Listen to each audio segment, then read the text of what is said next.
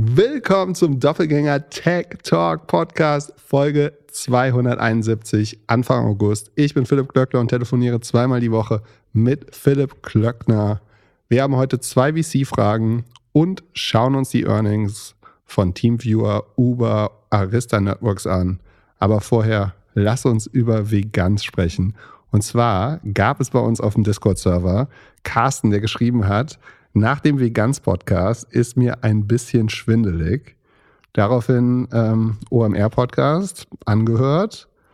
Und bevor du mir jetzt erklärst, wie Veganz es schafft, in den nächsten zwölf Monaten profitabel zu werden, erstmal eine kleine Zusammenfassung. Also ich habe ein paar Learnings daraus gezogen.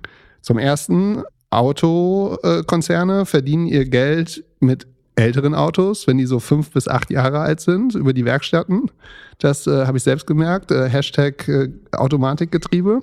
Dann ähm, äh, hat sich der, der Gründer von Vegans verliebt, ist dann Veganer geworden, hat dann angefangen, äh, sich selbst als, als Millionär schön äh, einen Supermarkt zu bauen, äh, Pizza aus Amerika importiert und für 11 Euro verkauft.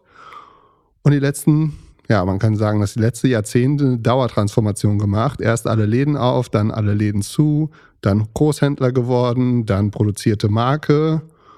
Und ja, jetzt kauft er IPs. Ist, für mich fühlt es sich so an, äh, dass er vom Händler zur Marke zum Tech-VC wird, der irgendwie jetzt verschiedene Wetten äh, auf verschiedene vegane Wetten setzt und hofft, eins fliegt. Ja, das Prinzip Hoffnung scheint auf jeden Fall eine Rolle zu spielen. Ich glaube, wir hatten bei dem IPO auch schon mal äh, was zu Veganz gesagt. Eigentlich hat sich meine Einschätzung nicht groß geändert dazu. Was war jetzt eigentlich die Frage? Wie die profitabel werden können? Das sehe ich nicht. Wie die also zumachen. Ich sehe ehrlich gesagt nicht, wie das äh, auf den grünen Zweig kommen kann. Ähm, ich kann mal kurz gucken. Also im Moment, ich gucke jetzt in den Jahresbericht 2022. Da ist man rückläufig gewesen. Das schiebt er ja auf erst Corona, dann Ukraine, dass sich das Konsumverhalten so geändert hätte? Hm, weiß nicht. Äh, also wahrscheinlich sagen achten Leute wegen der Lebensmittelpreise ein bisschen mehr auf die Kosten, aber deren Umsatz ist von 30 auf 23 äh, oder 24 Millionen runtergegangen. Also die machen insgesamt nur 24 Millionen Umsatz äh, und also ungefähr 7 Millionen Rohertrag. Das äh, ist Sekunde. Ich habe den Fehler gemacht, sie in Sheet zu bauen. Das, äh, dafür verachte ich mich selber schon gerade. Echt? Die sind im Sheet? Ja, aber es lohnt sich halt nicht, weil es die Zwischenberichte zu den Quartalen sind totaler Müll und äh, der Halbjahresbericht. Ähm, also, so viel kann man daraus nicht, nicht mitnehmen. Aber ich wollte mal kurz die Rohmarge anschauen. Ähm, achso, die habe ich noch gar nicht ausgerechnet. Sekunde. Ja, also 7,6 Millionen Rohertrag machen sie im äh, haben sie letztes Jahr gemacht. Es wird wahrscheinlich noch weniger werden. Sie sind jetzt auf einer Runrate von 5 Millionen Umsatz pro Quartal. Also ja, wenn es so weitergeht, landen sie unter äh, 20 Millionen Umsatz. Die Rohmarge ist äh, 32,4 Prozent. Und die neue Story ist ja jetzt, dass sie Produzent werden. So. Ähm, und wir haben ja letzte Woche über Oatly gerade gesprochen und regelmäßig über Beyond Meat. Die Businesses funktionieren ja auch nicht. Also wie jetzt ausgerechnet sie total subscale, also zu klein, um irgendwie relevante Skalen zu erreichen, da auf bessere Margen kommen sollten, ist mir ein Schleier. Auch so, sie wollen das Erbsenprotein in Vertical Farming anbauen. Das wäre natürlich der Clou, wenn sie das voll integriert schaffen. Aber also die haben kein Geld. Ich glaube 2022 waren sie, hatten sie mal negative Net Cash Positionen. Ich glaube, der Typ ist unheimlich gut, sich darin so von Krise zu Krise zu hangeln und einfach nicht aufzugeben. Das sind so ein, so ein Typ, äh, so, der wahrscheinlich über dem Bett ein Schild hängen hat, wo drauf steht, sagen, wenn du immer wieder aufstehst, kannst, kann dich niemand besiegen oder so.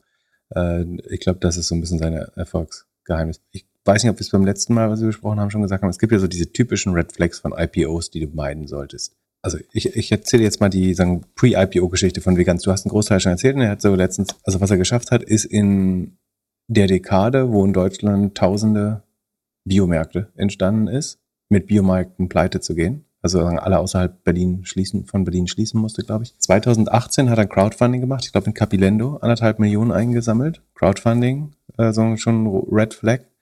2019 nächstes Crowdfunding, nachdem die anderthalb Millionen durchgebracht worden sind, äh, nochmal zwei Millionen auf Seedmatch mit Mindestrendite 8% Zinsen. Das finde ich immer noch so krass, dass da Mindestrendite stehen darf auf der Plattform.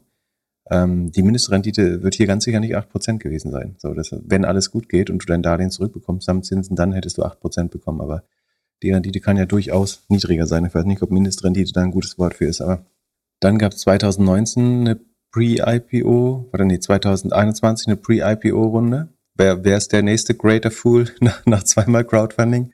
Äh, Paladin, Paladin One. Weißt du noch, was es ist? Nee. Das ist der Fonds von ähm, ehemals ähm, Carsten Maschmeyer. Äh, wird gemanagt von Marcel Maschmeyer, seinem Sohn, äh, soweit ich weiß. Der hat auch privat investiert und Michael Durach hat privat investiert, äh, angeblich.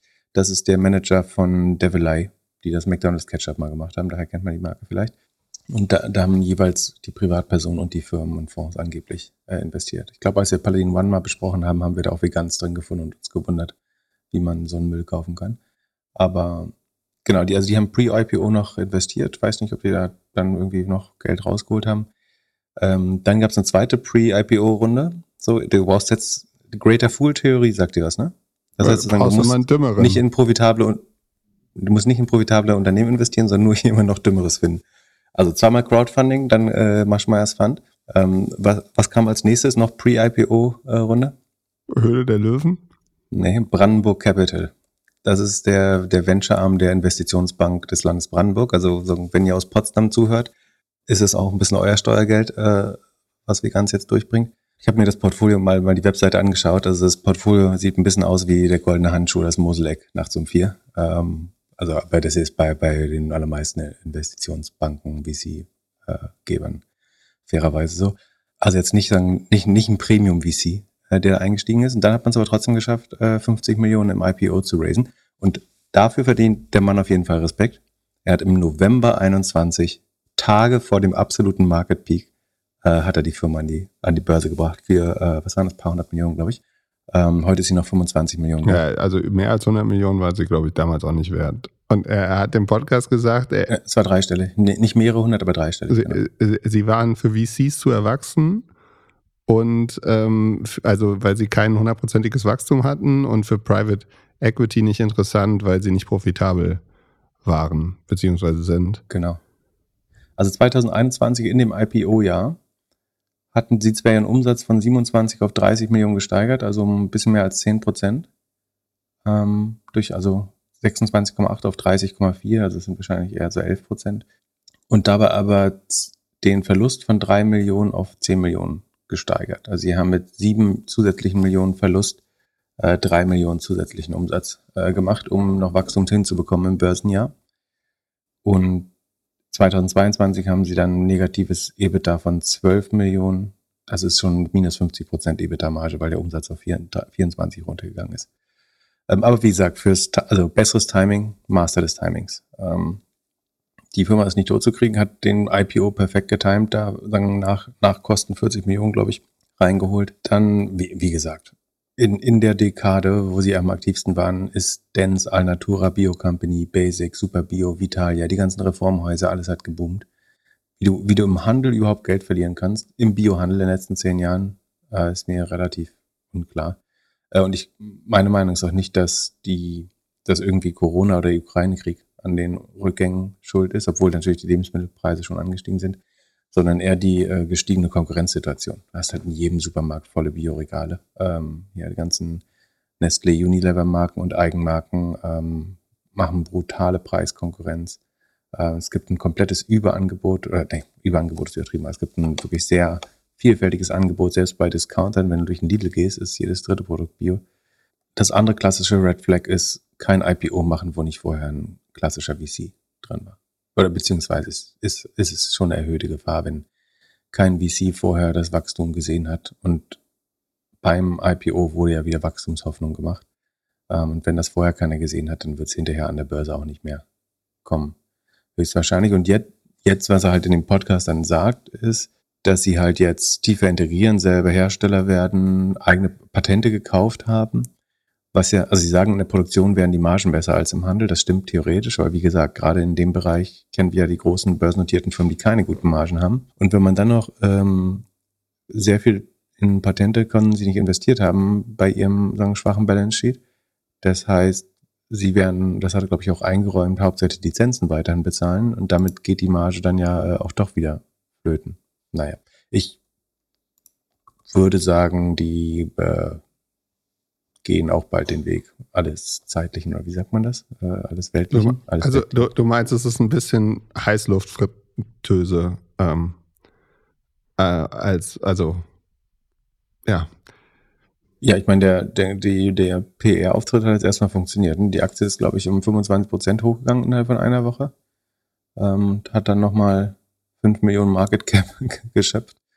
Aber Problem ist halt, das hat er auch gesagt, dass die Liquidität der Aktie, wie bei vielen Börsengängen, kleineren Börsengängen, die 2021 waren, so niedrig. Ich glaube, du hast so rund 2000 Stück. Ich habe heute geschaut, heute gab es 2000 Stück Tagesumsatz. Das heißt, mit 40.000 Euro sagen, kannst du den gesamten Tagesumsatz aufnehmen. Ähm, also sehr illiquide, sehr eng. Dadurch wird der Kurs auch von wenig Käufen stark getrieben.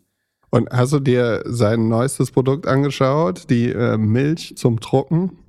Ach so, ja, das äh, ja, gibt es äh, viele Startups, die was ähnliches probieren. Ist vielleicht spannend. Aber ich glaube, es ist ein kleiner Markt, der, der, der einen Mixer hat für. Hast du einen Mixer zu Hause? Ja, so einen normalen Mixer, ja. Einen Mixer zu Hause. So einen normalen Mixer, klar.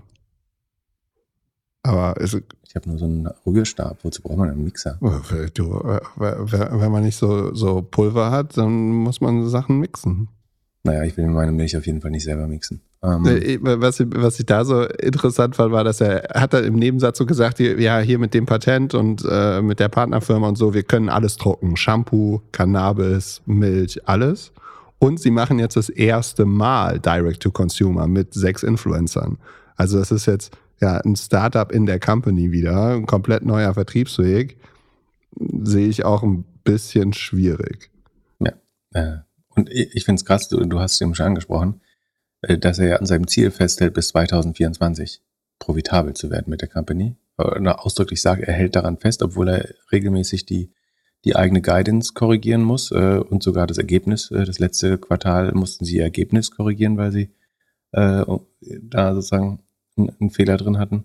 Also Philipp Westermann hat ja sogar nochmal nachgefragt, äh, ob man das mit 25 Millionen Umsatz denn schaffen würde. Worauf er dann meinte, ja, der Umsatz kann sich auch noch äh, ändern, sozusagen. Aber der ändert sich auch gerade, nur geht es halt in die falsche Richtung. Äh, und weniger, mit weniger Umsatz mehr Gewinn zu machen, ist gar nicht so einfach. Aber, ja, wahrscheinlich also dann er. gesagt, kein Investor hätte je mit ihm Geld verloren. Das finde ich äh, auch. wenn er nicht verkauft Statement. hat. Ja, klar. Aber ja, äh, bist du selber schuld, wenn du verkaufst. also wenn du beim IPO gekauft hast, hast du, glaube ich, drei Viertel des Werts verloren. Aber, ja. Wir sind ja fast beim Thema. Er meinte ja auch, dass er so, dass seine Kunst oder seine, sein Talent ist, Geld einzusammeln. Darauf haben wir zwei VC-Fragen, also nicht genau auf ihn, aber. Naja, Moment, also wenn er Geld einsammeln könnte, dann müsste er nicht Crowdfunding machen. Also der kann irgendwie scraping the barrel, den, den Markt abwärts gehen, äh, immer noch sagen, was finden, aber so begnadeter Geldraiser kann er nicht sein, sonst äh, müsste müsst er nicht Crowdfunding machen ist vielleicht ein schönes, also ja, der war immer unterwegs, Geld zu bekommen, äh, um das da in seinen Cash-Verbrenner reinzuschütten, aber naja. Ich höre, du bist, bist kein Fan. Als wir darüber vor einem Jahr oder so gesprochen haben, meintest du noch, das wäre die erste Maus, die zwar innovativ ist, aber dann einen Schlag auf den Nacken bekommt. Ach stimmt, ja, ich, genau, weil er zu, zu früh war, so wie du ja. immer. Ja, aber da habe ich auch schon gesagt, dass, dass ich nicht verstehe, wie man kein, kein Geld mit Biersupermärkten verdienen kann in, in der Zeit, wo alle anderen. Naja, Basic ist auch insolvent gegangen und wurde jetzt von Teegut übernommen. So, die haben auch, von denen hätte man das auch nicht gedacht. Du würdest aber schon sagen, dass es mehr Biosupermärkte heute gibt als vor zehn Jahren. Ja, aber es gibt vor allem halt überall Bioprodukte. So. Die, ja. die gab es halt ja. früher noch nicht. Das hat er ja verstanden. Deswegen ist er ja zum Großhandel gegangen und jetzt in die Produktion. Das ist schon auch schlüssig, aber mein, mein Gefühl ist, naja, das ist nicht der beste Manager ist. Kurze Werbeunterbrechung. Kannst du dich noch erinnern, als ich vor einem Jahr Pickleball nach Deutschland bringen wollte? Oliver, der VP Sales von Personio, hatte sich damals bei mir gemeldet und wenig später ein cooles Pickleball-Team-Event in München organisiert. Vor ein paar Tagen haben wir erneut gesprochen und Oliver meinte, dass er Leute im Sales sucht. Wenn du also SaaS-Sales lernen möchtest oder sogar schon Erfahrung im Software-Sales hast, solltest du dir mal die Jobseite von Personio, der All-in-One HR-Software-Lösung aus München, anschauen. Du könntest zum Beispiel als SDR, also Sales Development Representative, anfangen und Sales von der Pike lernen. Also wie kommt man beim Kunden durch die Tür? Und dann zum AE, Account Executive, befördert werden und somit den Verkaufsprozess abschließen und damit das Problem des Kunden lösen. Mit Sales-Erfahrung kannst du dich natürlich direkt als AE bewerben. Oliver und ich sind der Meinung, wir brauchen mehr Leute im Vertrieb in Deutschland und Personio könnte ein guter Start dafür sein. Wenn du ein Painkiller-Produkt verkaufen möchtest, also ein Produkt, das ein ernsthaftes Problem löst, gehe jetzt auf die Jobseite von Personio. Den Link findest du natürlich in unseren Show Notes. Viel Spaß mit der weiteren Folge. Werbung Ende. Lass uns über VCs reden. Wir haben eine Frage reinbekommen, wie genau bestimmen VCs, Lead-Investoren, eigentlich die Bewertung einer Firma? An sich hätten die doch immer den Incentive, die Valuation so niedrig wie möglich zu halten, um für ihr Geld den größtmöglichen Share an der Company zu bekommen. Mich würde interessieren, wie genau der Bewertungsprozess abläuft. Immerhin ist es ja ein ungleiches Spiel. Insbesondere bei Pre-Seed-Runden sitzen Investoren an deutlich größeren Hebel. Führt die Geldnot der Startups nicht automatisch zu einer unfairen, ineffizienten Bepreisung zugunsten der Investoren? Schließlich wird kein VC ein faires Revenue Multiple ansetzen, wenn er den Preis nicht auch durch seine schiere Abhängigkeit drücken könnte. Oder sehe ich das falsch? Das kannst du auch schon beantworten, oder? Ich glaube, es ist so ein bisschen Angebot und Nachfrage. Also äh, vor zwei, äh, vor zwei Jahren, vor einem Jahr äh, haben die VCs fast jeden Preis bezahlt. Jetzt verhandeln sie ein bisschen und ich sehe den größeren Hebel gar nicht bei Pre-Seed, wenn was neu ist, sondern eher jetzt in den kommenden Monaten, wenn den Startups, die irgendwie eine Belegschaft von 100, 200, 300 oder 1000 Leuten haben, wenn denen das Geld ausgeht, dann ist der Hebel von einem VC oder einem PI ja viel, viel größer zu verhandeln. Weil entweder, also äh, äh, sonst sehen wir sowas, wie wir bei Social Chain gesehen haben, dass der Investor in letzter Sekunde abspringt und das Ding insolvent ist. Ja, aber die Market Force, also richtig ist, und das bestimmt sich durch Angebot und Nachfrage. Du hast eigentlich nicht viel, im Normalfall hast du nicht viel Marktmacht als VC, weil es ja mehr als einen VC gibt. Äh, tatsächlich relativ gut fragmentiert, wäre übertrieben, aber es ist ein sehr breites Oligopol äh, eigentlich, man jetzt davon ausgeht, dass immer nur gewisse, in gewissen Phasen gewisse Visier, aber es ist ein relativ internationaler Markt, also eigentlich ist es fast fragmentiert. Das heißt, es gibt eigentlich hunderte an potenziell interessierten Parteien. Es könnten ja auch noch Family Offices oder Angel-Konglomerate äh, oder was weiß ich dazu kommen. Das heißt, wenn du einfach einen niedrigen Preis äh, oder eine niedrige Bewertung anlegst, um mehr Shares zu bekommen an der Firma, kann halt jemand um die Ecke kommen und einen, einen besseren Preis bieten, ähm, sofern die sich nicht verabreden können und dazu sind sie eben zu sehr in Konkurrenz, kann das Startup eigentlich immer eine Konkurrenzsituation schaffen, wo die VCs geneigt sind, sich mit Angeboten zu übertrumpfen. Ähm, dann Ausnahmefirmen, die wirklich nur einen Bieter haben, das sollte man natürlich versuchen zu vermeiden. Deswegen spricht man immer mit mehreren Parteien. Äh, wenn du nur einen Bieter hättest, dann kann es natürlich sein, dass du dich Last Minute um, über den Preis auf einmal streitest, aber ähm, eigentlich müssen alle Marktseiten davon ausgehen, dass wir einen äh, gut informierten Markt haben, der eine, einen vernünftigen Preis findet. Was ansonsten, sagen, was man heranzieht, einerseits geht es natürlich immer so ein bisschen um Kapitalbedarf. Das heißt, man möchte die Company eigentlich für 18 bis 24 Monate mit Kapital ausstatten. Und man kennt den Kapitalbedarf, je nach, sagen, wie viel Wachstum man jetzt kaufen möchte oder generieren möchte, dann kennt man ja ungefähr den Kapitalbedarf laut Businessplan.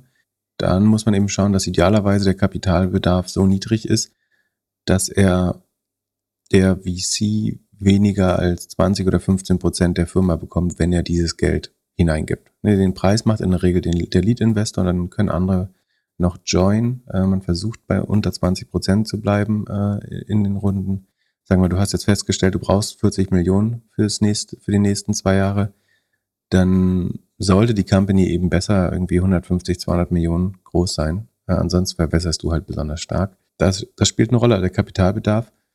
Und ansonsten gibt's natürlich so Public Comps, also Comparables. Ähm, du schaust dir ähnliche Firmen, die börsennotiert ist. Ähm, äh, Grundlage ist, dass man vermutet, dass der, Öffn der Public Markt, ähm, die Börse so effizient ist, ähm, dass sich da ein fairer Marktpreis bildet. Ähm, und wenn man sieht, so das Modell wird an der Börse mit einem Sechser Umsatz, sagen wir, es geht um eine SaaS-Company, man schaut sich ähnlich gelagerte Firmen mit ähnlichen Rohmargen an und findet dann raus, die haben im Moment zwischen sechs und acht Mal äh, Umsatzmultiple äh, an der Börse. Dann legt man das an. Jetzt muss man natürlich noch bedenken, dass das Startup schneller wächst. Das heißt, es gibt eine relativ hohe Prämie für, für höheres Wachstum. Oder man baut dann eben doch so ein, so ein DCF-Modell schon, je nachdem, wie spät es in der äh, Phase des Startups ist. Ähm, das sind so die Sachen, die man ranzieht, glaube ich. Also größere, die, die, man kann nicht nur die Börse, vielleicht auch Companies, die zuletzt verkauft worden sind. Ähm, das ist ein bisschen der Vorteil, wenn man einen Corporate Finance Berater oder eine Investmentbank hat, dass die natürlich diese Zahlen sehr schnell generieren können. Es gibt aber auch teilweise öffentliche Zahlen oder ich glaube, äh, in, im NOAA Booklet sind oft so Comparables drin äh, aus den letzten Deals des Jahres. Ähm, es gibt bei PitchBook äh, eventuell Daten dazu oder anderen äh, Publikationen. Genau, so findet sich der Preis, aber am Ende ist, wie du sagst, ist ein, ist ein Markt und es gibt, solange es äh, ausreichend Konkurrenz gibt, muss man sich keine Sorgen machen, dass man übervorteilt wird in der Regel. Ähm, man muss nur schauen, dass man eben mit verschiedenen Investoren trifft und nicht in die Situation kommt, dass man nur noch von einem abhängig ist. Dann droht natürlich die Gefahr, dass man nicht keinen fairen Preis äh, dafür bekäme. Und wie sieht das jetzt aus? Also mal angenommen, du hast diese 40 Millionen vor zwei Jahren auf den ganzen Peak Valuations bekommen bist vergleichbar mit Firmen, die an der Börse sind und jetzt 80 Prozent verloren haben in den letzten zwei Jahren. Gehst du dann raus und sagst so, hey, wir sind auch 80 Prozent weniger wert? Ähm, ja, also idealerweise hast du ja wenigstens deinen Umsatz nochmal verdoppelt in der Zwischenzeit. Das heißt, du könntest sagen, du bist nur noch ein Viertel wert. Dafür hast du dich aber einen Umsatz verdoppelt. Das heißt, vielleicht ist netto hat sich die Valuation halbiert. Ne? Also wenn das Startup weiter wächst, dann wächst man ja in die Valuation in die Bewertung rein, spricht man so davon. Ähm, je nachdem, wie schnell man wächst, schafft man es vielleicht sogar wieder auf die gleiche Valuation zu kommen. Und wenn nicht, strukturiert man die Runde halt in der Regel. Also du sagst nicht, ich bin jetzt freiwillig billiger, sondern du, sag, du gibst Investoren einen neuen Vorrang in der Liquiditätskaskade, äh, dass du halt sagst, äh, wir tun jetzt mal so, als wäre die Bewertung noch die gleiche, obwohl wir alle wissen, mein Unicorn ist nur auf 500 Millionen wert. Äh, ihr investiert jetzt auf einer ähm, Unicorn-Bewertung. Dafür kriegt ihr aber eine doppelte Liquidität, Liquiditätspräferenz. Also für den Fall, dass wir ein IPO machen, verkauft werden äh, und so weiter, äh, bekämt ihr euer Geld erstmal doppelt zurück ähm, und dann eventuell partizipierend oder nicht partizipierend noch ein Teil der, des, des Restes. Genau, das ist äh, quasi die, die Logik, die man in der Regel abwendet. Also man versucht diese Downrounds zu, zu verhindern, weil man spart sich damit Equity, aber sollte die Krise anhalten oder das Startup dann nicht mehr wachsen und gar nicht mehr in die Bewertung reinwachsen, ähm, dann spürt man es spätestens bei, beim, bei der Verteilung der Liquidität, Liquidation, Liquidation, whatever, der, der, wenn, wenn hier das Geld aufgeteilt wird. äh, dann, Kommt nicht so oft vor, merkt man, ne? dass man doch, doch nicht gemäß sein, äh, gemäß sein, was hast du gesagt? Kommt nicht so oft vor, deswegen kannst du. Liquiditätsevents kenne ich gar nicht, genau. deswegen kann ich das auch nicht schreiben. Ähm, ähm, ja, langes her. Gut, dann äh, zweite VC-Frage. Wie stellen Angels, VCs und PIs sicher, dass ihre Investments in SaaS, Software Companies auch ein gutes technisches Fundament haben? Beziehungsweise unterstützen VCs und PIs dabei, eine technische Grundlage für die Skalierung aufzubauen. Haben VCs und PIs dafür Experten im Haus? Ähm, da gibt es sicherlich verschiedene Modelle. Ich glaube, üblicher ist, dass man jemand dafür hired, äh, der das kann. Also jemand, der regelmäßig in Tech-Firmen Late Stage investiert, sagen wir mal so ein äh, Bessemer oder Benchmark oder so, da würde ich davon ausgehen, dass die ein eigenes Team entweder das selber ganz gut beurteilen können oder ein Team haben, was das gut beurteilen kann, also eine Tech Due Diligence macht und sich schaut, ob der Tech, äh, ob der Tech Stack jetzt nicht irgendwie nur eigener Spaghetti-Code ist, ob man irgendwie State of the Art ähm, skalierbare Lösungen nutzt und so weiter, ob man die IP-Rechte an allen Dingen hat, die man nutzt, ob man nicht gegen irgendwelche Lizenzvereinbarungen verstößt. Das sind so die Sachen, glaube ich, die man typischerweise prüft, äh, ob man äh, Disaster Recovery Plan haben, also was ist, wenn gehen können, wenn morgen der Server crasht, wie kann ich die Software eigentlich wieder aufbauen oder neu starten, das, das Business quasi.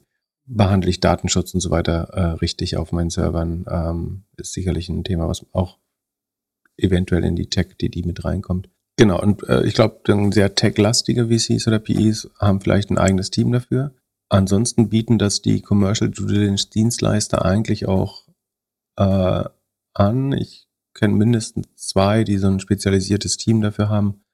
Ähm, das sagen ein Klischees, alle, alle Klischees bestätigen, typischerweise in Indien sitzt. Ähm, und äh, das heißt, der, der auch sonst die Commercial DD macht, kann das eventuell mit anbieten bis zu einem gewissen Grad. Und es gibt natürlich auch hochspezialisierte äh, Anbieter wie äh, Code Co. oder Philips Burn, kenne ich. Ähm, von den anderen fällt mir der Name gerade nicht ein, die werden sich jetzt ärgern. Ähm, genau, aber es gibt so spezialisierte Dienstleister, üblicherweise äh, Ex-CTO. Äh, ganz oft ist es so tatsächlich auch, dass, so, so wie ich bin ja ein externer, quasi Senior Advisor für äh, Funds.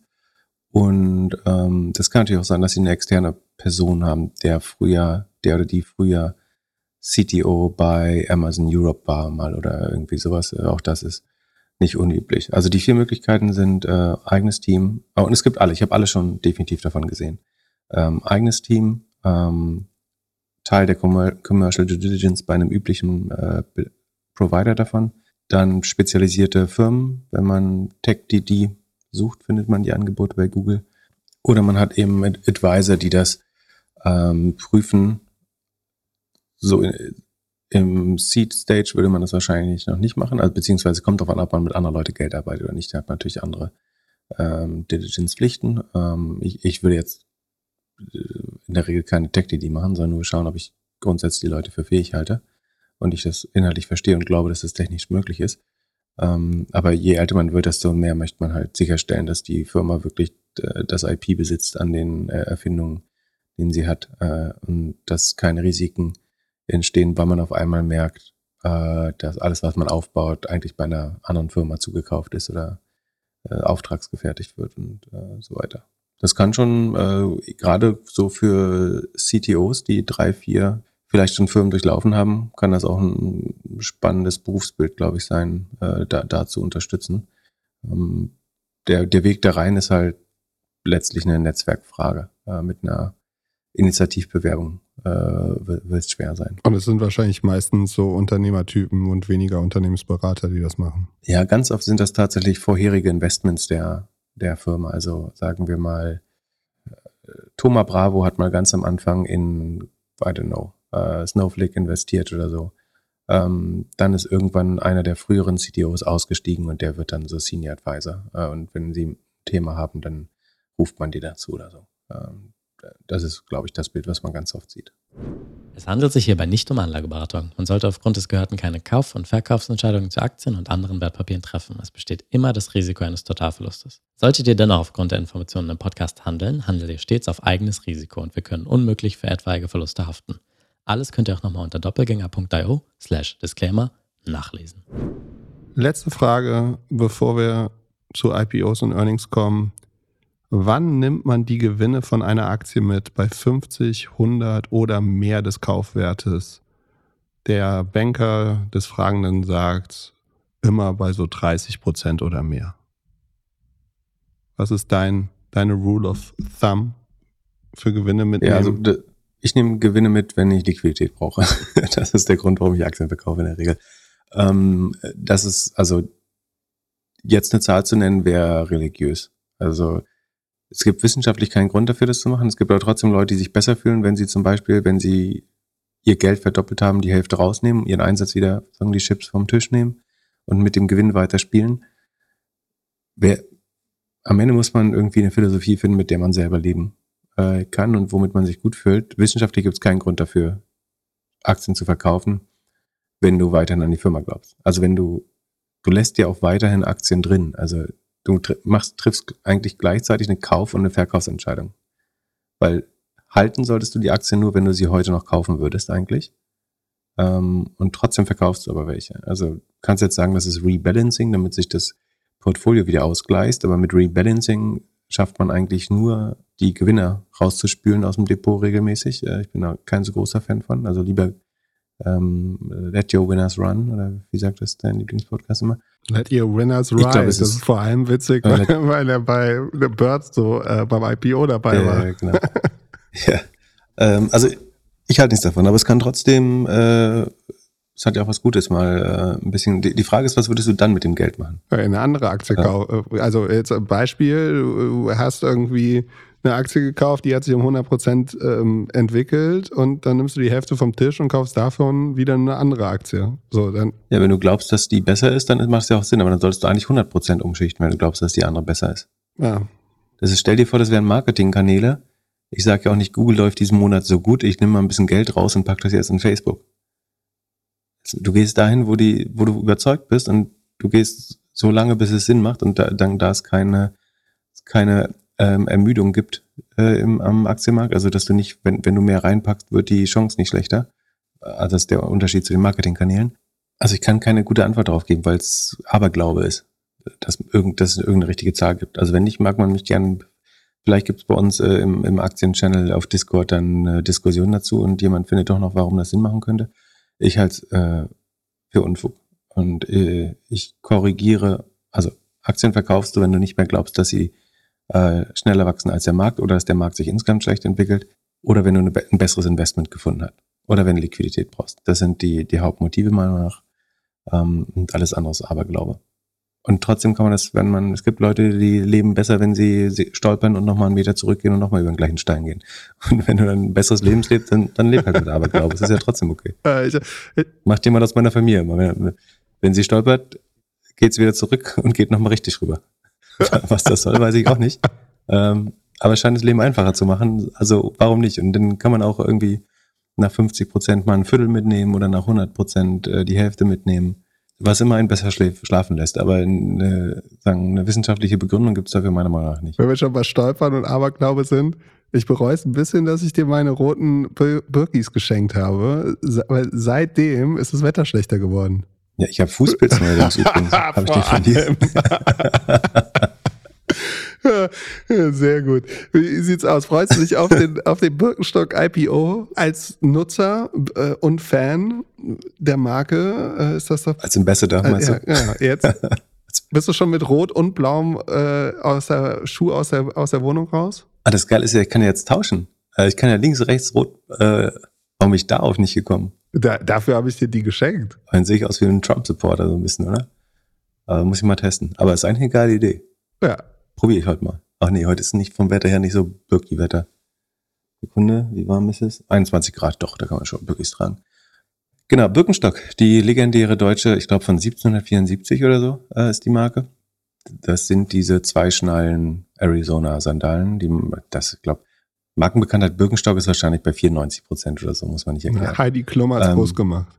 Das glaube ich wiederum nicht. Ähm, aber richtig ist, dass seit, seit ungefähr zehn Jahren die, die Marke quasi ein wieder auflebt. Ähm, nicht so hypemäßig, wie es sich anfühlt. Das ist eigentlich ein relativ äh, stetiger Anstieg. Ähm, also sie wird zunehmend populärer, aber gar nicht, gar nicht so doll. Deren IPO soll mit acht bis zu acht Milliarden, Verzeihung, bis zu acht Milliarden US-Dollar gepriced werden.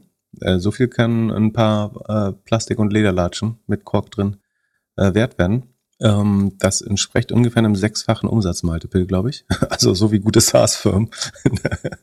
ähm, 1 1 1,2 Milliarden Umsatz machen sie, der ist aber im letzten Jahr um 30 Prozent nochmal gestiegen. Ähm, schätzt mal EBIT-Marge. 50 Prozent. 50? Eigentlich nicht ganz so gut. Äh, äh, super Luxury ist nicht, obwohl es gibt ja welche für 230 Euro und so inzwischen auch. Ähm, rund 30 Prozent schätzt man die EBIT-Marge und äh, Free Cash oder äh, Cashflow from Operations 20 Prozent, also äh, konvertiert ist auch gut in Cash. Und ja, wie gesagt, fast 30 Prozent Wachstum letztes Jahr, 30 Prozent Marge, das ist schon, äh, eigentlich vom Profil ist es fast wie SaaS. Äh, die meisten SaaS-Firmen würden sich freuen, wenn sie 30 Prozent Marge hätten und noch 30 Prozent wachsen. Ähm, die Gefahr ist natürlich, also und äh, die, das gehört ja zu L. Catterton. Ähm, das wiederum ist das Family Office, kann man glaube ich sagen, von LWM Asch und der Group Anno, also der, ja, das wiederum ist das wirkliche Family Office von äh, Bernard Anno. Ähm, die haben zusammen so eine Art Private Equity äh, Investor geschaffen, also die LVMH Gruppe und das Family Office des Besitzers. Ähm, das heißt L. Catterton. Das hat übrigens auch Oddity an die Börse gebracht. Äh, zuletzt. Schon der zweite Exit in kurzer Zeit. Erinnerst du dich noch Oddity? Das AI-Gesichtscremezeug? Ach was. Das war auch von. Catterton. Oder Catterton? Also ist Caterpillar Aber oder Caterpillar? es gibt noch keinen kein Pitch-Deck oder so für den IPO, ne? Ich, meine Frage wäre, ob irgendwie AI auch bei Birkenstock irgendwie eine Rolle spielt. Wird echt schwer, glaube ich. Wird schwer. Du könntest deinen äh, Fußabdruck einsenden und dann kriegst du ähm, Mass Customization, äh, wäre noch ein Markt, glaube ich.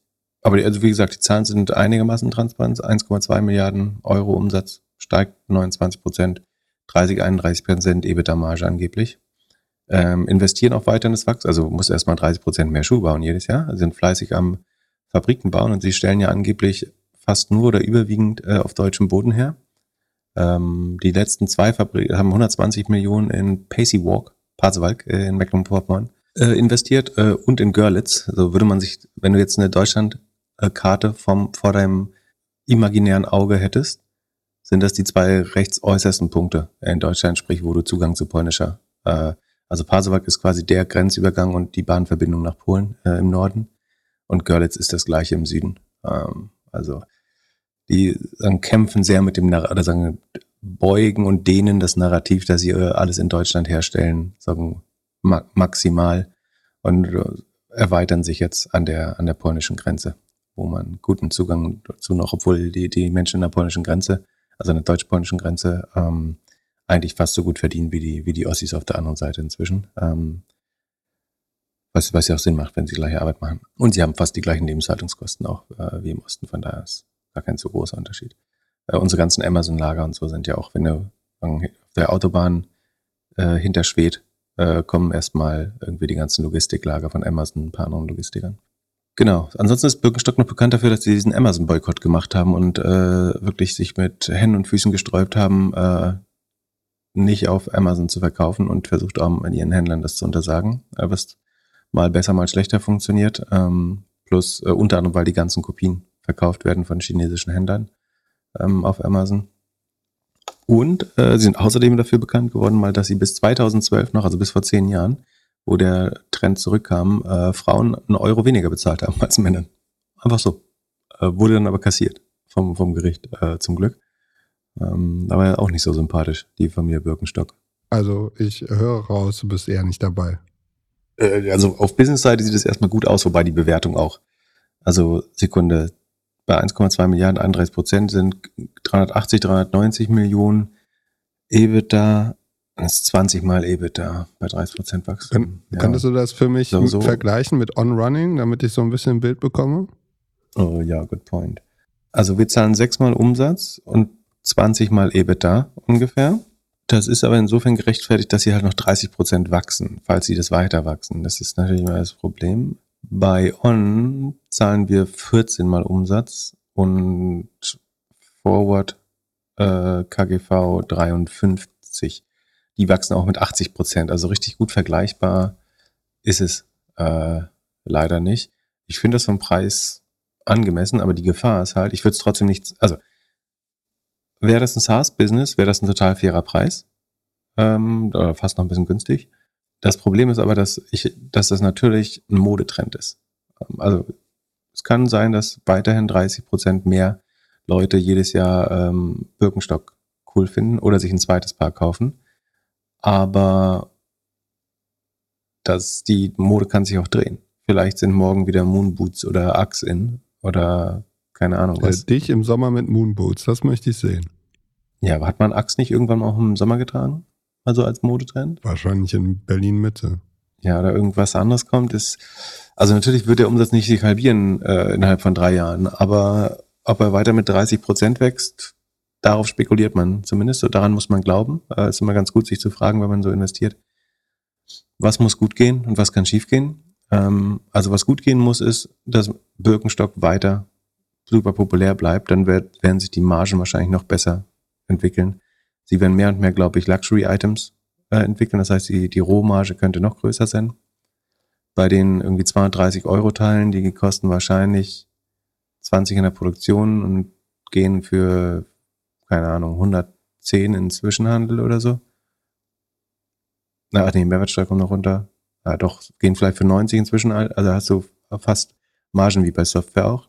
Die Plastikdinger kosten wie viel? Die du mir geschenkt hast. Ich habe sie ja günstiger geschossen. Ich meine, ich hätte unter 40 Euro bezahlt damals. Genau, die kosten gleich so 40, 50. Die kosten, die kannst du aber, das ist Spritzguss, glaube ich, die kannst du für wahrscheinlich 7 Euro gießen.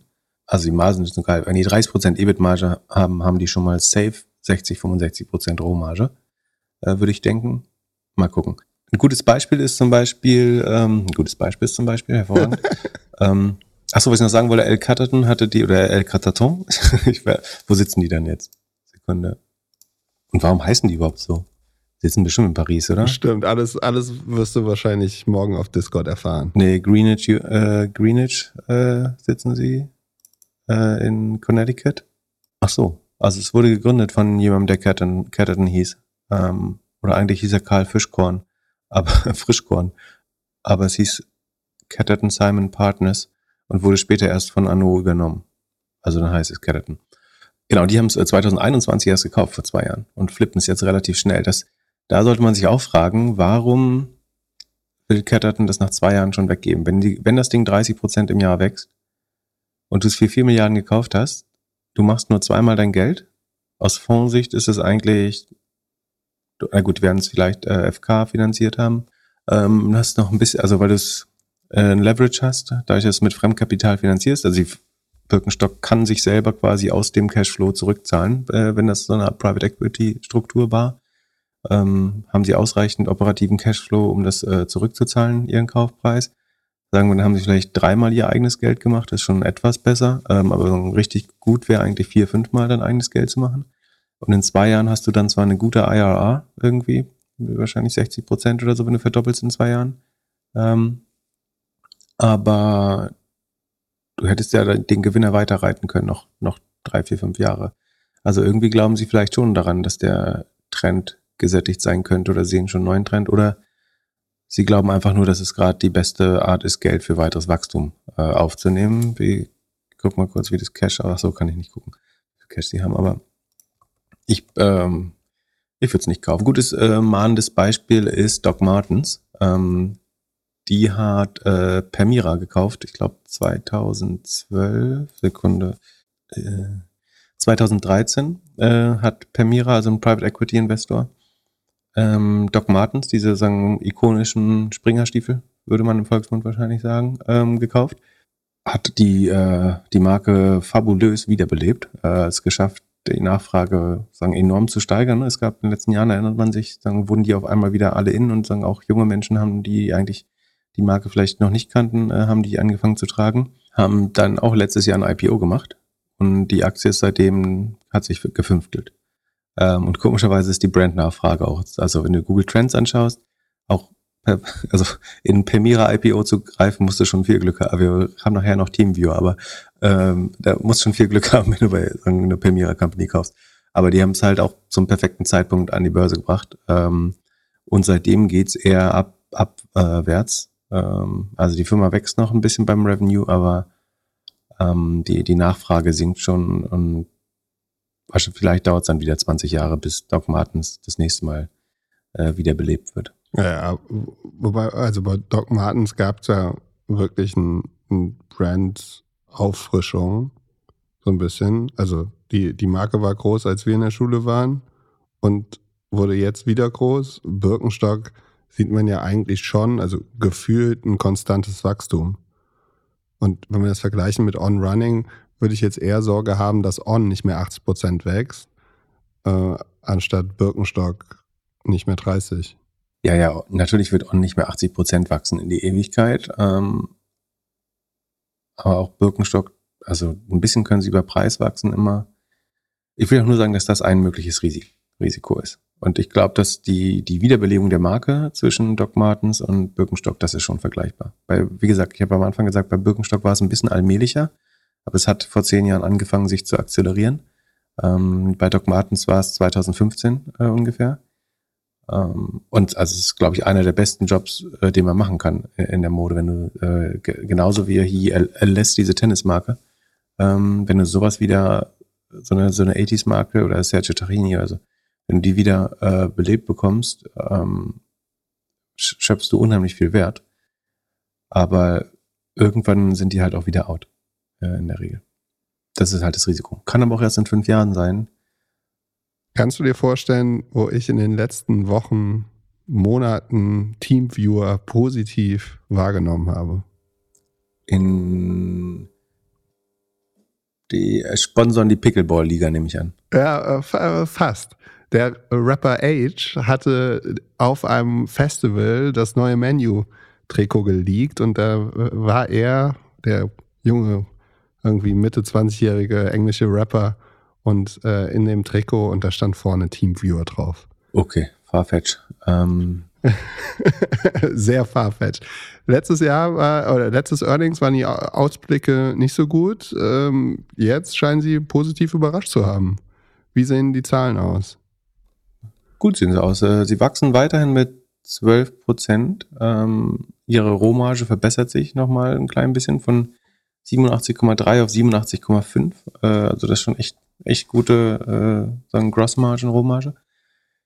Operative Kosten steigen ein bisschen weniger als der Umsatz und damit verbessert sich auch das Ergebnis wieder auf ähm, 16,5 Prozent äh, Operat ah nee, das ist Wachstum, Entschuldigung, äh, das Ergebnis 16 Prozent, die Marge verbessert sich auf 25,5 Prozent. Das sind noch nicht die 40 Prozent, die es mal äh, nach, zu Corona-Zeiten gab, aber ähm, es ist ein, ein guter Wert äh, für die operative Marge. Es generiert weiter auch Cash. Ähm, sie zahlen die Schulden aus dem, also auch TeamViewer war vorher im Besitz von Permira. Ähm, zahlen die Schulden gut ab. Ähm, gute Mischung aus Profitabilität und Wachs, also sehr moderatem Wachstum. Die Zahlen waren, glaube ich, positiv überraschend. Wie hat die Aktie reagiert? War das heute? Ja, ne? Ja, plus 7,3 Prozent. Ja. Ähm, Problem ist, uns, sie haben eine sehr gute Guidance äh, rausgegeben wieder. Also, aber der Markt glaubt immer noch dem Management nicht so 100 Prozent. Äh, munkelt man, sagen, dass die, dadurch, dass sie noch nicht so lange an der Börse sind und äh, immer mal über- und untertroffen haben, äh, sozusagen die, die Guidance-Qualität stellt man auch so ein bisschen in Frage, dass man, auch wenn sie jetzt eine bessere Guidance rausgeben, glauben die Analysten halt noch nicht, dass TeamViewer wirklich gut darin ist, das selber einzuschätzen. Ähm, deswegen muss man in den ersten zwei, drei Jahren seines Börsendebüts so eine Credibility aufbauen, indem man idealerweise regelmäßig seine eigene Guidance knapp übertrifft. Ähm, das ist eigentlich das, das gewollte Resultat. Das haben sie in der Vergangenheit nicht immer gemacht. Ne? Sie sind, sind am Anfang sagen, stark unter die Guidance gegangen ähm, dann haben sie einen Rebound gehabt, äh, das vorher dem Markt aber nicht erzählt. Und deswegen fehlt dann so ein bisschen das Vertrauen. Ansonsten könnte der Kurs, also insgesamt sind sie eigentlich noch relativ günstig bewertet, wenn man sie mit ihren Peers vergleicht. Aber das ist so ein, so ein bisschen äh, ein Vertrauensproblem, könnte, könnte man sagen. Ansonsten generieren sie eigentlich so jedes Quartal mindestens 15 Millionen Cashflow. Eine Viertel, also aus dem operativen Geschäft, eine Viertelmilliarde in den letzten vier Quartalen oder in den letzten zwölf Monaten. Ähm, damit können sie dann ihre, ihre Schulden ganz gut abzahlen und äh, ja, äh, kaufen, glaube ich, so ein bisschen Aktien zurück sogar. Ja, ordentlich sogar. Äh, warte mal, ich muss hier mal das Wachstum reinlegen. Äh, in, so in den letzten vier Monaten 10% der Aktien zurückgekauft, äh, was dem Kurs auch helfen sollte. Also haben schon genug Geld über, ähm, um Aktien zurückzukaufen und äh, die Schulden zu, zurückzuzahlen, ist auf einem ganz guten Weg. Ist natürlich mit 12% Wachstum trotzdem ein bisschen langweilig, aber ähm, hervorragende Marge. Fair, geben 40% für Marketing aus, ist aber im Vergleich zu US-Companies auch nicht so ungewöhnlich. Ähm, die, die NRA, die Net Revenue Retention, verbessert sich zunehmend wieder. Ähm, die hat vor, ich glaube, vor so zwei Jahren haben sie beginn, begonnen, das zu reporten. Da war sie unter 100, inzwischen ist sie auf 109 geklettert, ganz allmählich. Ähm, das ist ganz gut. Also die Kunden expandieren ihre Verträge. Ähm, sieht eigentlich ganz gut aus. Und Uber ist profitabel, aber reagiert negativ am Markt. Ich sehe gerade minus 5,5 Prozent, 5,6 Prozent. Oh, wirklich? Das hätte ich nicht gedacht. Nimm uns durch die Zahlen. Also Uber wächst um 15,6 Prozent. Ähm, das glaube ich auch ah nee, das ist das äh, Gross Booking Value, der Umsatz wächst um 14 Prozent. Ähm, das ist auch, wo sie quasi die Guidance ähm, oder die, die Markterwartung untertroffen haben. Also das ist das Wachstum von zuvor, die letzten vier Quartale waren 106 Prozent, aber das war so aufholen gegenüber Corona, dann 72 Prozent, 49, 29 und jetzt nur noch 14 Prozent. Ähm, also da gibt es eine starke Verlangsamung des Wachstums und das äh, ist das, was sie, wo sie die Erwartung nicht getroffen haben. Gleichzeitig ähm, ist die, die Rohmarge aber fast zehn Prozent besser als im Vorquartal, äh, im Vorjahresquartal. Äh, letztes Jahr waren 36,2 Prozent Rohmarge, jetzt sind es 40,2, also vier Prozentpunkte oder zehn Prozent hoch. Die operativen Kosten sind fast auf Vorjahresniveau, schön Geld gespart. Und dadurch, also trotz des moderaten Umsatzanstiegs, ähm, haben sie das erste Mal einen Gap-Profit gemacht. Also nach inklusive Share-Based Compensation ähm, und allen Sachen, die man rausrechnen darf später, äh, haben sie es trotzdem geschafft, nach dem strengsten Standard äh, 300 Millionen Gewinn zu machen. Das ist dann erstmals in der Firmengeschichte der Fall. Äh, gute Kostenkontrolle, trotzdem akzeptables Wachstum. Und äh, der Cashflow ist auf Quartalsbasis auch das erste Mal über eine Milliarde. Ähm, also sie werden wahrscheinlich so vier, fünf Milliarden positiven Cashflow machen dieses Jahr bei hm, so 125 Millionen Milliarden, 130 Milliarden Umsatz. Äh, nee, Gross Booking bei Sekunde. Der Umsatz ist nur äh, 35 Milliarden, wird so auf 40 hochgehen. Ähm, ja, 40 Millionen Umsatz, dann haben sie 10% operative, positive operative Cashflow-Marge. Ähm, das ist schon ganz ordentlich. Also wie hat Dara, wann hat er übernommen? Dara Costa Shai, der ehemalige Expedia CEO? 2017, im August 2017. Wie hast du das denn so schnell rausgefunden? Tja, du, mittlerweile bin ich vorbereitet. Wahnsinn. Ähm, 2017, so lange ist das schon her. Gott, wie die Zeit vergeht, wa? Wahnsinn. Ähm, aber also zu Corona-Zeiten im Q2, na gut, das war das, wo gar nichts ging. Da hatten sie minus 84 Prozent Marge. Aber sagen wir, im Corona-Jahr 2020 hatten sie minus 40 Prozent operative Marge. Jetzt sind sie auf plus 4 Prozent oder plus 3,5 Prozent. Schon, schon ganz ordentlich. Und ähm, woher kommt's? Wir kriegen ja noch so ein bisschen, was haben wir denn? Die Trips sind um 22 Prozent gestiegen, die Monthly Active Customers um 12 Prozent. Ähm, der Trip Value ist ein bisschen runtergegangen, also kleinere, kürzere Fahrten. Mobility, also das Taxigeschäft, in Anführung das Taxi-Disruption-Geschäft, da ist der Umsatz um 38 Prozent gestiegen. Also das treibt eigentlich den, den Anstieg.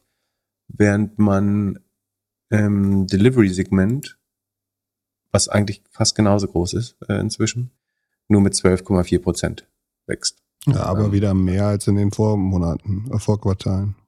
Genau, das hat sich beschleunigt, ähm, obwohl man sicherlich Marketing-Ausgaben äh, gespart hat. Ähm, da hilft sicherlich, dass der Marketingdruck insgesamt sinkt, ne? dass die ganzen Konkurrenten, ähm, Volt, Priceline und Instacart und was weiß ich, äh, auch alle, also Uber Eats, ne, ist ja das Delivery-Geschäft, Entschuldigung.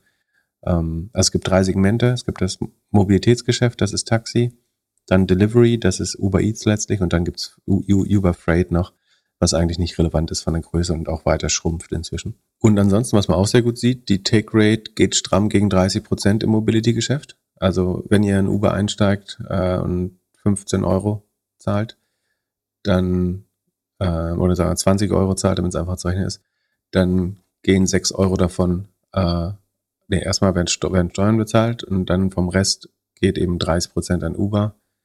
Der Taxifahrer oder Uberfahrer muss auch noch seinen eigenen Sprit bezahlen und das Auto leasen.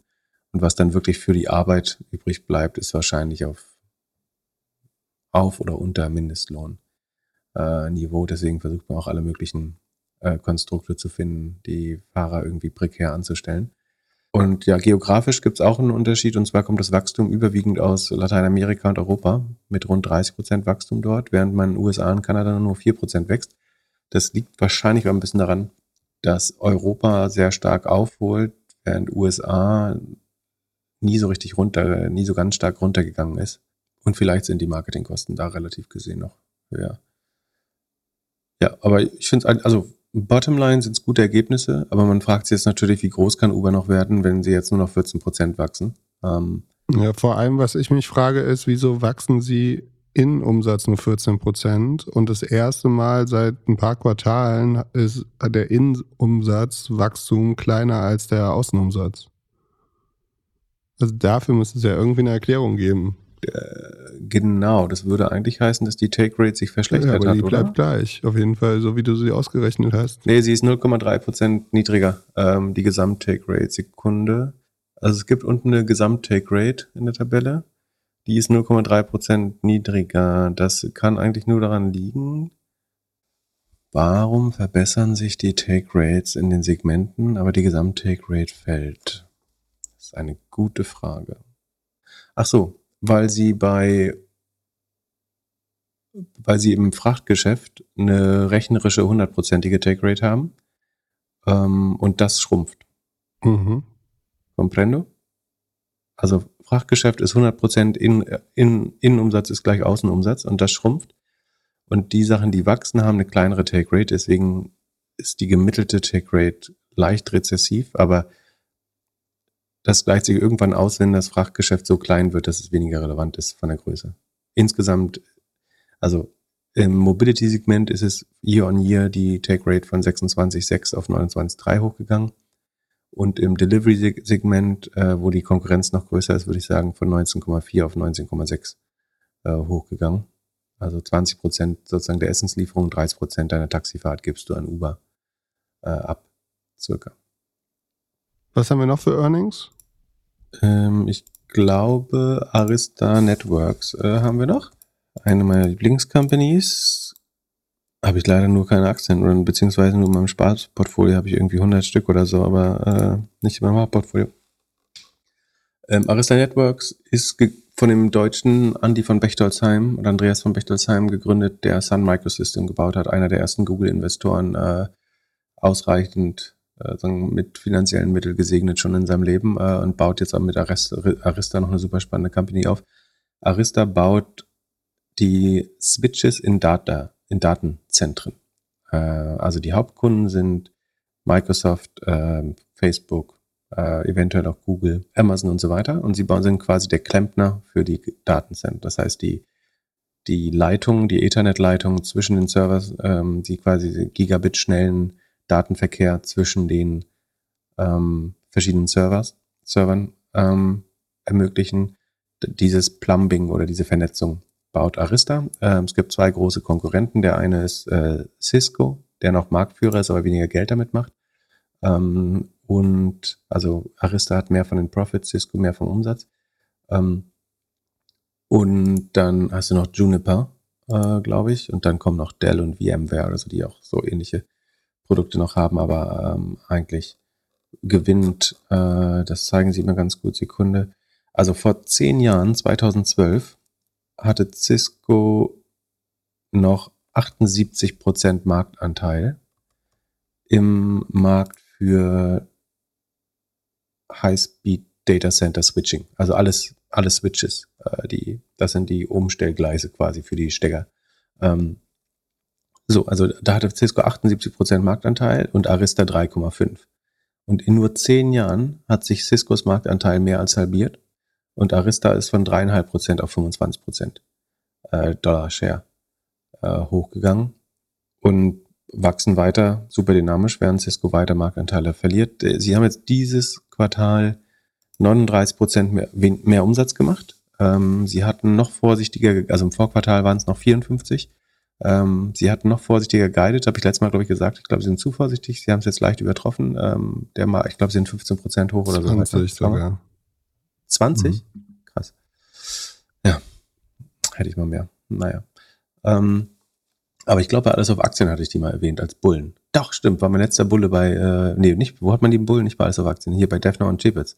Wer da gekauft hat, obwohl das Problem ist, dass Arista dieses Jahr gar nicht so viel Performance, also jetzt gerade erholen sich sehr gut, aber sie haben vorher auch was verloren, nämlich als Microsoft und Meta, das, die sind die beiden größten Kunden, als die angekündigt haben, sie wollen weniger für CapEx ausgeben, also ihre Investitionstätigkeiten, die ja überwiegend Server sind, hatten wir letztes Mal erklärt im Zusammenhang mit Nvidia.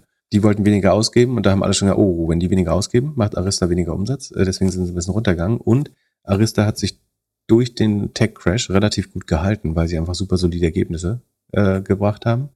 Und dadurch sind sie dieses Jahr gar nicht so gut gelaufen. Ähm, aber hätte man vor dem Tech-Crash oder auf dem Höhepunkt des Marktes Arista gekauft, wäre das einer der besten Stocks gewesen, der, obwohl es Hightech ist, äh, kaum verloren hat. Ähm, genau, also Wachstum 39 Prozent. Ähm, die Rohmarge hat, haben sie auch eine Rohmarge. Ähm, geht, verschlechtert sich ganz leicht, aber nicht relevant, würde ich sagen. Ähm, Ja, vor allem von ist 61 80, fast 80 Prozent, oder? ja, im, äh, im, Im Servicebereich. Sekunde im, im Servicebereich. Äh, der, der Großteil, den wir machen, ist aber Hardware, ne? Sind, Ja. wie gesagt, Switches. Ähm, und da ist sie schlechter. Die Gesamtmarge ist rund, rund 61 Prozent äh, Gross Margin.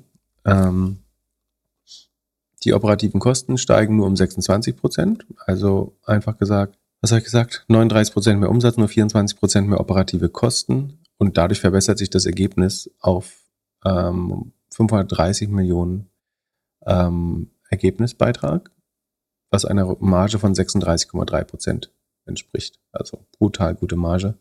Äh, besser als Birkenstock noch.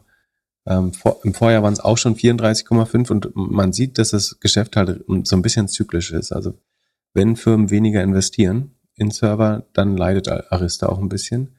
Aber sagen generell, die Langfristperspektive muss ja sein, wir können uns wahrscheinlich alle keine Welt vorstellen, wo weniger Datacenters gebaut werden in Zukunft. Also dann müssten wir irgendwie einen Quantencomputer bauen und den innerhalb von zehn Jahren also kosteneffizient machen, äh, dass wir äh, irgendwie nur noch ein Datacenter auf jedem Kontinent haben, so ungefähr. Das ist natürlich Quatsch.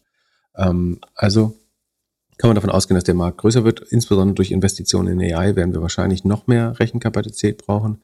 Äh, wenn sowas wie Metaverse oder so passieren würde, dann erst recht. Wir haben ja jetzt gesehen, Facebook kappt so ein bisschen das CapEx-Spending, ne? also Big Tech CapEx oder Cloud, Cloud Scaler CapEx äh, plus Facebook ist eigentlich die Umsatzseite bei Arista, wenn man so will.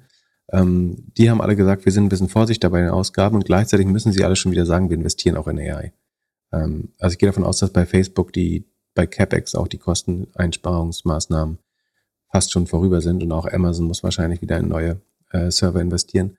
Von daher würde ich ähm, da mir keine großen Sorgen um Zyklizität gerade machen. Äh, ich glaube, dass der nächste Investment Cycle für AI gerade losgeht. Von daher muss man sich vielleicht keine Sorgen machen vorerst, obwohl es prinzipiell eben ein zyklisches Geschäft macht, ist.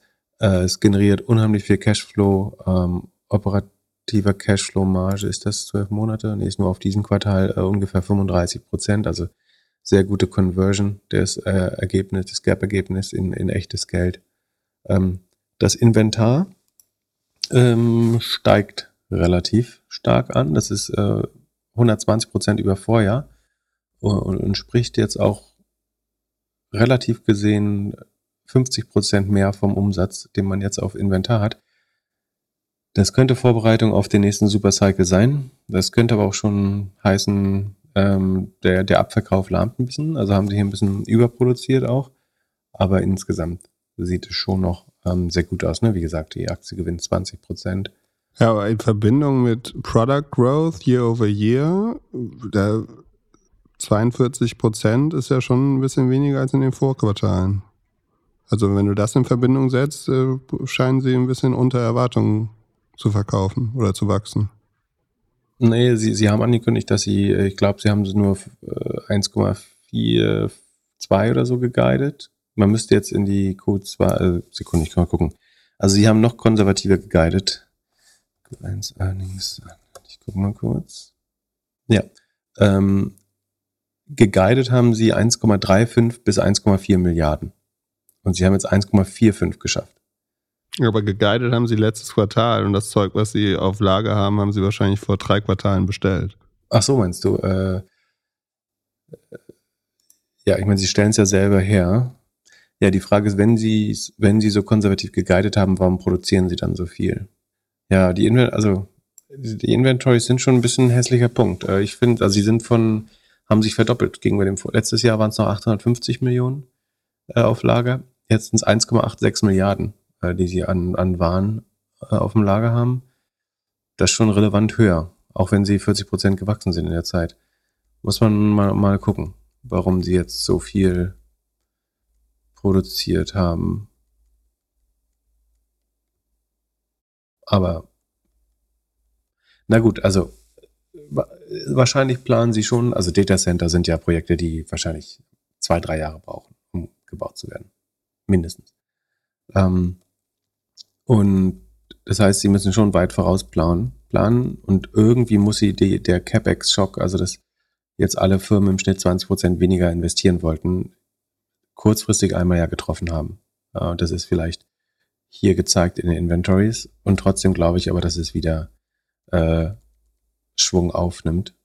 Ähm, aber man könnte auch sagen, es ist nicht dass so sie wie schon Mode, du kriegst die, du kriegst die Dinger immer verkauft. Also innerhalb von sechs Monaten überaltert jetzt nicht die Hardware. Äh, und wenn nicht, nimmst du, es gibt Firmen, Firmen die kaufen nur alte Server, äh, weil es für gewisse Zwecke ähm, total spannend ist. Also deswegen, ich finde es schon wichtig, aber ja, und wir wissen ja auch nicht, was in den Orderbooks ist. Wenn die B2B-Sales machen, dann äh, kann es ja gut sein, dass sie die, das Inventory schon verkauft haben, aber wir davon noch nichts wissen. Haben immer eine sehr schöne Präsentation. Äh, ist übrigens auch female-led äh, von der ähm, Andy von Bechtolzheim ist nur Chief Development Officer. Ähm, aber die CEO ist eine Frau. Ja, nee, Bestellungen sieht man, also sie guiden wieder sehr konservativ auf 1,45 bis 1,5 Milliarden nächstes Quartal äh, mit ähnlichen Margen. Aber ja, Inventory geht hoch, Turns, also der um, die Umschlaggeschwindigkeit geht runter, das ist schon richtig. Aber der Cash Conversion Cycle, sozusagen die Finanzmetrik, die da am Ende auch von abhängt, die sieht eigentlich ganz gut aus. Ähm, ja. Ähm, ich würde sagen, kein Grund zur Sorge, aber was wird man, was man im Auge äh, behalten sollte. Und äh, man muss dazu sagen, ähm, ich bin, lob die Firma jetzt überschwänglich und finde die auch gut, aber sie ist schon äh, sehr rich bewertet, leider. Also wer jetzt glaubt, äh, das missverstanden hat, als hier würde es sich um Schnäppchen handeln mit rosigen Zukunftsaussichten, ähm, die sind mit zehnmal Umsatz bewertet. Ähm, das ist für einen Hardwarehersteller natürlich viel. Sie haben äh, eine gute operative Marge und wachsen ordentlich. Das hilft natürlich. Ähm, Price Earnings wäre sogar nur 26, 27. Das geht fast, fast wieder. Aber wenn der Markt dann doch mal drehen sollte, wobei man kann, glaube ich, davon ausgehen, dass sie quasi ein bisschen der Schaufelhersteller des AI Gold Rush sein. Und deswegen bei einem richtigen Downturn wären sie, wären sie stark betroffen. Ich glaube aber, ich kann mir einfach nicht vorstellen, dass deutlich weniger Datacenter neu gebaut werden. Dann haben wir noch ein bisschen News aus der Influencer-Welt. Ich habe ja gedacht, dass der YouTuber Mr. Beast seinen Mr. Beast Burger so alleine wie möglich gegründet hat. Das scheint nicht so. Und zwar verklagt er jetzt äh, seine Partner, mit denen er den Burger gemacht hat. Die Webseite ist irgendwie Join VDC, Virtual Dining Concept, und er ist nicht happy damit, dass die Produkte nicht so gut sind, wie erwartet, und dass er seine, dass seine Marke damit mit reingezogen wird. Wenn Leute zum Beispiel Fotos von einem Burger fotografieren, der ja mehr, äh, eigentlich roh ist und nicht so schmeckt, wie, wie sie das in den schönen YouTube-Videos gesehen haben.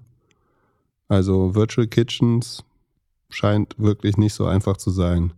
Und nicht das, das Super VC-Game äh, mit Influencern, um da irgendwie das absolut super Business zu machen. Ja, ist natürlich jetzt nur eine Stichprobe. Also wir hatten ja darüber berichtet, dass die Partnerschaft gekündigt wurde oder es einfach zugemacht wurde. Ähm, jetzt erfährt man im Nachhinein die Gründe, aber das, was der große Vorteil ist, nämlich, dass man sehr schnell neue Filialen eröffnen kann, also insbesondere wenn man es in anderen, in virtuellen Kitchens macht. Ähm, die Flip-Seite davon, also man, man, sagen wir bei dem Happy Slice Modell, man siedelt sich in bestehende Pizzerias oder Bäckereien ein ähm, oder stellt irgendwo einen Ofen in der Ecke. Aber die, die Flipside ist natürlich, ähm, was du ja damals bei einem ähnlichen Modell mal auch bemängelt hast, sehr schnell, dass wenn wir bei der gleichen Brand ähm, im Prenzlauer Berg und bei dir bestellen, bekommen wir halt eine andere Produktqualität. Und das ist für Systemgastronomie ähm, und für, für eine Brand ist das unheimlich gefährlich, weil Brands wurden nur dafür erschaffen, um genau das zu verändern. Dass du bei, bei Produkten, die ansonsten schwer zu unterscheiden sind, dient die Brand dazu, dass du dich, dass du ein gewisses, dass ein gewisses Geschmacksmuster und eine gewisse Qualität ähm, garantiert ist. Und wenn das nicht mehr funktioniert, dann ist die Brand äh, in Gefahr. Ich glaube, es ist auch vollkommen richtig, dass er sich da zurückzieht äh, aus der Zusammenarbeit, weil ähm, das natürlich schlecht für, für seine Brand wäre. ich glaube, die ersten Brands waren tatsächlich, deswegen heißt es auch Brands, so auf Whiskyfässern, so eingebrannt ähm, und Bierfässern, weil so Bier und Whisky ist ja unmöglich zu unterscheiden äh, voneinander. Und damit du äh, im Saloon im Wilden Westen nicht alle Whiskys durchprobieren musstest, ähm, was ja irgendwann negativen Grenznutzen hast, hat, dann hat man begonnen damit Brands äh, auf die Fässer aufzumachen. Und so wusste man eben, dass das ein Whisky ist, der einem so schmeckt, wie als man ihn letztes Mal getrunken hat. hat. Und genau die Erfahrung will man eben haben. Und umso blöder ist das eben, wenn du bei mir eine Pizza bestellst und die total lecker ist. Ähm, und dann gehst du zu Hause, bestellst bei der gleichen Kette und bekommst auch ein komplett anderes Qualitätserlebnis. Das ist das Schlechteste, was einer Brand äh, passieren kann. Eigentlich. Hast du sonst noch was aus einem Social Network des Vertrauens gefunden? Äh, genau, ich habe noch einen Service-Hinweis. Ähm, kann Jan gerne in die Shownotes äh, packen, Link. War ja gerade wieder äh, in der Öffentlichkeit und so ein bisschen getrieben vom äh, Goldpimmel Verlag da. Ähm, eine Debatte über die deutsche Energiepolitik äh, am, am Laufen ist ähm, und wieder mit großer Energie, Unsicherheit, äh, Angst gemacht wird und ähm, dass wir irgendwie Atomstrom aus Frankreich importieren und was immer der ganze Quark ist. Ähm, Gibt es eine ganz gute Aufstellung von äh, von Fakten äh, auf LinkedIn, wo man einfach mal geschaut hat, wie das eigentlich im siebten Monat, also im August, war.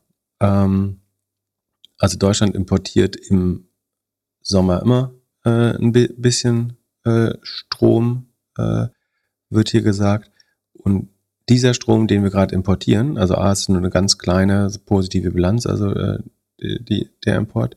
Und der wiederum ist eben kein Atomstrom aus Frankreich überwiegend, sondern überwiegend ist er aus Dänemark und überwiegend aus erneuerbaren Energien. Also der Strom, den wir importieren und wodurch wir unsere Braunkohle, Steinkohle, Erdgaskraftwerke kaum nutzen müssen. Deren Utilization liegt nämlich bei respektive 36, 9 und 19 äh, Prozent in der Reihenfolge. Das heißt, sie sind stark unterausgelastet. Wir hätten die als Reserve, brauchen die aber nicht, weil wir grün, äh, Solar- und Windstrom aus Hauptexportland oder für uns Importland äh, ist Dänemark. Also auf eins ist Dänemark, auf zwei die Schweiz, ähm, dann Niederlande, Norwegen, auch mit einem hohen EE-Anteil logischerweise.